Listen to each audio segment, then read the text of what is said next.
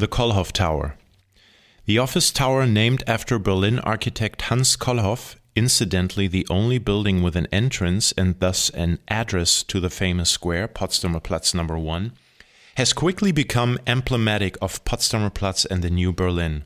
The imposing, towering facade of the 100 meter high building is reminiscent of the early skyscrapers in New York or Chicago. In addition to the various offices, at the very top of the building, there is also an all round glazed cafe with a spectacular view over Berlin.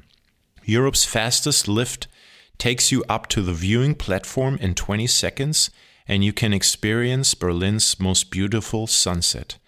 Depending on the time of the day, the city is bathed in a cool or warm light reflected in the golden battlements of the Kollhoff Tower an unrevealed atmosphere.